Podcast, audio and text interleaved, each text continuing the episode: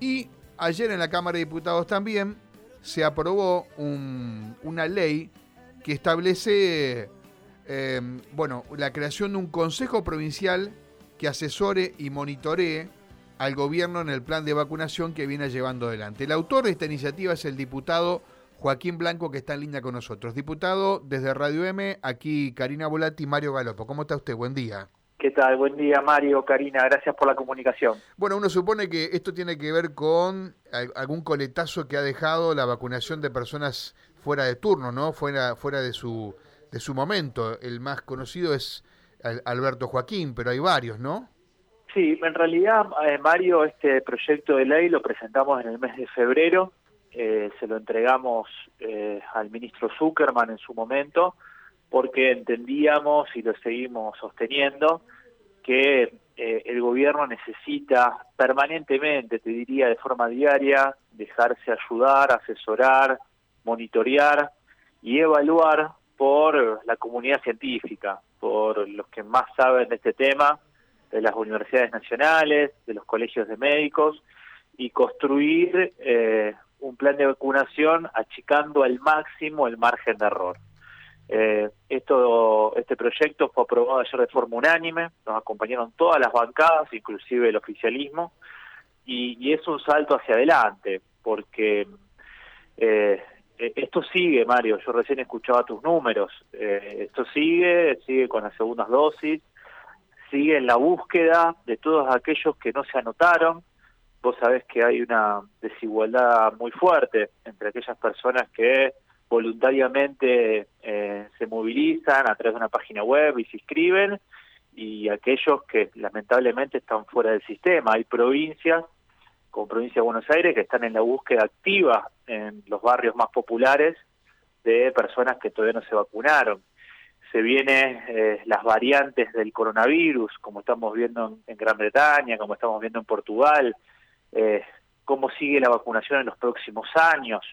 Bueno, hay un, montón de interrogantes o, de acciones a desplegarse eh, y para eso hace falta, insisto, aprender de lo que se hizo, si hicieron cosas bien, si hicieron cosas mal y, este tipo de espacios es justamente para para mejorar. Em, si tendrías que calificar, Joaquín, lo que está haciendo la provincia en este punto, en el punto de la vacunación, ¿cómo calificás? ¿Cómo crees que se comportó el gobierno provincial en este caso? A ver, yo creo que fue un gobierno que le costó horror. A ver, fue siguiendo los vaivenes del gobierno nacional, ¿no? Eh, en, la, en, la, en la búsqueda de vacunas. Tuvo muchas dificultades al principio, los meses de enero y de febrero fueron meses realmente de una enorme improvisación por parte del gobierno de la provincia. Ahí es donde aparecen los casos de los vacunados VIP, fundamentalmente. Eh, después tuvo un, desarrollo muy desparejo en el territorio provincial, eh, con localidades a diferentes velocidades. Hubo un momento en el que especuló con concentrar, o sea que todas las vacunas las colocaba el gobierno de Santa Fe, y tuvimos realmente una concentración de gente en algunos espacios provinciales y muchos espacios municipales ociosos en las principales ciudades de la provincia con capacidad para vacunar. Ahí es donde se empieza a desplegar toda la campaña publicitaria y todo un discurso muy épico, electoral del gobierno de la provincia vinculado con la vacunación. Y cuando empiezan a entrar las vacunas en, forma masiva, eh, ahí la provincia eh, empieza a ordenarse y empieza a tener una política de vacunación más descentralizada y con mejores números. Si bien eh, nunca descollamos en los números provinciales, en los números nacionales comparado con otras provincias, en, a nivel de primeras dosis estamos en el pelotón de las 10 primeras provincias, sí seguimos muy atrasados todavía en segundas dosis. Eh, creo que estamos en el ranking número 16 o 17 comparado con otras provincias de la Argentina. Eh, con lo cual digo, fue un proceso con errores, con, con, marchas y contramarchas, y que obviamente eh, sigue esto, ¿no? Y, Joaquín, te, confieso que me hace bastante ruido. Yo me vacuné esta semana, muchos de los compañeros nos vacunamos esta semana porque estamos en el rango etario que nos toca Nos toca.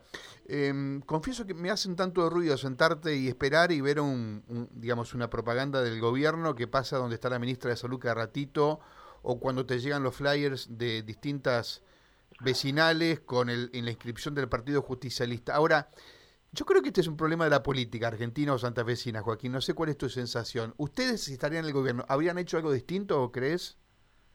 Lo, a ver, eh, lo hicimos distinto. Eh, mm. A ver, eh, esta idea de confundir Estado y partido es mucho más propia del Partido Justicialista. En esto no, no, no, no digamos, no, no me hago cargo de, eso, ¿no? Me, me, parece que, a ver, que hay una necesidad del peronismo de, de, apropiarse de los bienes del Estado, o sea, en el sentido este, ¿no? De, apropiarse en el sentido de las vacunas, las compramos entre todos.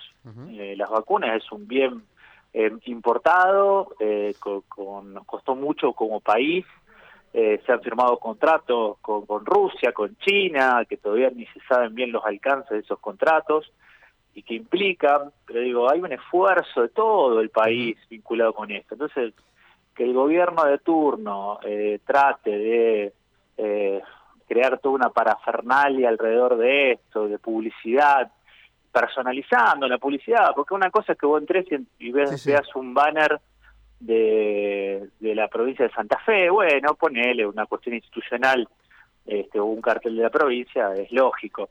Pero en la rural de Rosario, eh, que es un centro de vacunación muy importante, eh, con un audio de hablando el gobernador, ¿entendés? Pasado por, la, por el altoparlante.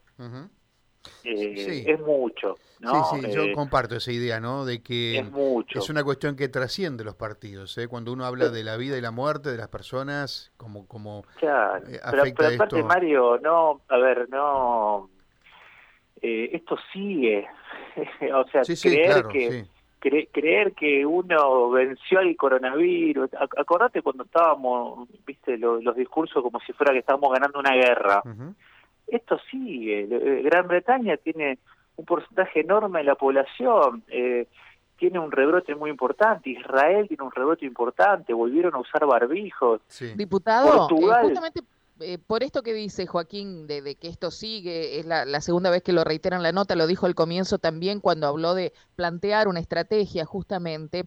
Eh, me pregunto, y, soy consciente que se lo estoy preguntando a un diputado y no a un, a un eh, epidemiólogo o a un especialista en esta materia, ¿no? Pero digo, es preocupante el tema de aquellos que deciden o por algún motivo no se van a vacunar. Ahora salió em, el, ministerio a través de, sus agentes a buscar a la gente para que se venga a vacunar.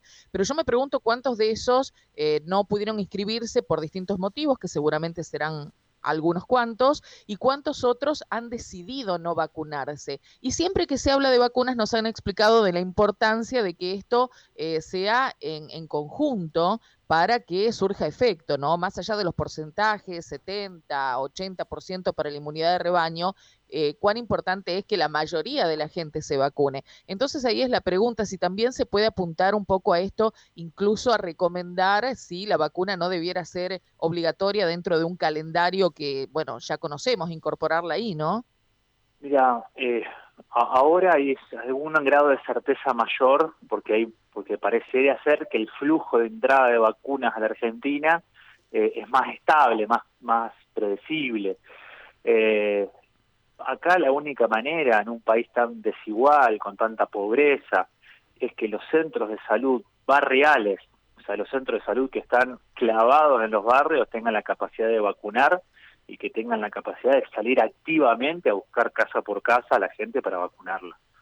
eh, no hay otra forma, o sea, eh, es, insisto, la fractura social hace que mucha gente no acceda a la posibilidad de la información o de las herramientas mínimas como para poder inscribirse, esperar un turno, ser notificado, trasladarse hasta el lugar del centro de, la de vacunación.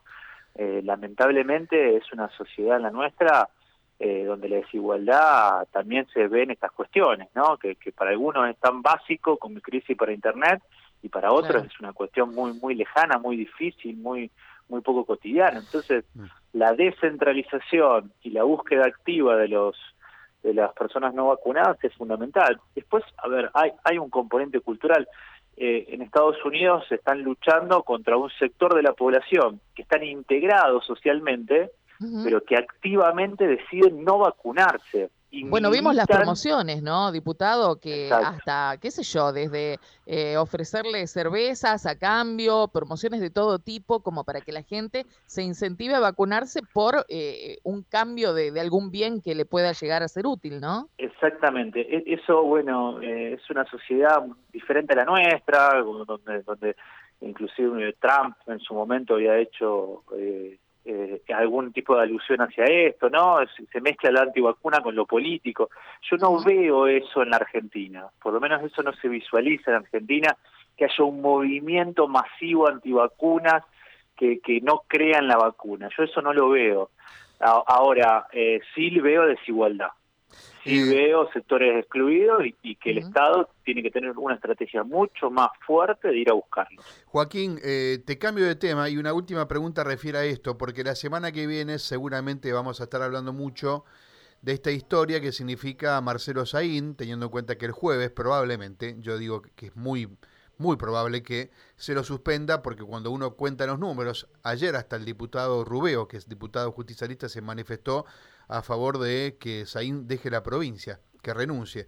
Así que los números parecen ir y conducir a una suspensión por parte de la reunión conjunta de ambas cámaras de eh, Marcelo Saín como director de la Oficina de Investigaciones del Ministerio Público de la Acusación. Ahora, hay un dato que me llama la atención y que creo que se debería analizar porque hasta eh, desde el punto de vista jurídico alguien lo esgrime como un inconveniente. Eh, ayer el gobernador dijo que había que estar muy atentos porque echó alguna sombra en torno a este punto. Eh, va a ser suspendido por, entre ellos, diputados que lo denunciaron, digamos, a Saín como lo denunciaron eh, ustedes cuando dijo lo que dijo en esa conversación privada donde habló de negros pueblerinos y tantas cosas, ¿no? Entre los argumentos seguramente se va a exponer este tema. Digo, eh, por aquel principio de quien acusa no puede juzgar, eh, ¿crees que puede traer inconvenientes jurídicos? Esto es que le puede costar plata a la provincia suspender y, ¿por qué no más adelante, em, sacar del cargo a, a Saín? A ver, no, no, puedo adelantar lo que va a pasar porque soy una de las personas que tiene que votar eh, eh, en ese momento. Eh, no creo que esto tenga una implicancia jurídica en absoluto y sí creo, Mario, que el gobernador algún día, espero que mucho más temprano que tarde, explique a la sociedad cuál es su relación con Saín, cuál es su relación política con Saín. Acá hay un hecho insoslayable más allá del fracaso de Saín como ministro de Seguridad, Saín dejó a todo su equipo, incluido al secretario de Logística del Ministerio del ANIA actual, es el mismo que dejó Saín. Eh, es la misma persona que estuvo vinculada con el intento de licitación amañada para la compra de armas israelíes y es un funcionario que lo trae Saín de Buenos Aires. Eh, sí. Bueno, Saín es un hombre muy relacionado al gobierno nacional, digamos, a un sector del kirchnerismo, esto es claro, ¿no? Eh, hablando, eh, mencionabas el tema de la, de la unión política. es un condicionamiento del gobierno nacional, es un, fue un pacto la salida de Saín del ministerio para mantenerle sus funcionarios y mantenerle su lugar en el organismo de investigaciones. Si, hay, si existe ese pacto político, es evidente la incompatibilidad. ¿Cómo va a tener un pacto político el director del organismo de investigaciones con el gobernador de la provincia? Entonces, digo, ahí es donde realmente hace agua la, postura del gobierno de Santa Fe y del gobernador Perotti. O sea, él eh, se queja de una supuesta falta de institucionalidad, pero no explica cuál es su relación política con el ministro Saín. Pero si así fuera, si fuera un condicionamiento, digamos, del gobierno nacional para con la gestión de Perotti, estaría dentro del campo de la política, digamos, vos podés cuestionarlo desde el punto de vista político, pero no sería como tantos pactos políticos que hay en la, en la política, Joaquín. No, bueno, pero es pero es el, es el director del organismo de investigaciones, Mario. Eh, es el que maneja, por ejemplo, las escuchas telefónicas en la provincia de Santa Fe. Mm. Eh, ¿a vos te parece que una persona puede tener un pacto político con un gobernador y a la vez tener acceso a las escuchas telefónicas Bien, ustedes apuntan a esta incompatibilidad que en, su momento le habían manifestado. pero digo, es evidente. Ahora, hay un pacto político. La salida de Saín del ministerio, Mario, fue una salida negociada entre Saín sí, evidentemente, como decías, dejó parte de su gran parte de su gabinete, ¿no? Pero aparte, acordate que estuvo casi dos semanas en un no se sabía si se iba o no se iba, mm. y la, en la provincia de Santa Fe en Vilo sobre si no se sabía si la decisión era del gobernador Perotti o del mismo o del propio Saín si se iba o no se iba del ministerio. Mm. Entonces, ahí hay evidentemente una relación eh, es política y, y te digo, eh, sería lo más leve que es una relación política eh, y que necesitamos claridad por parte del gobernador, que lo explique. Bien.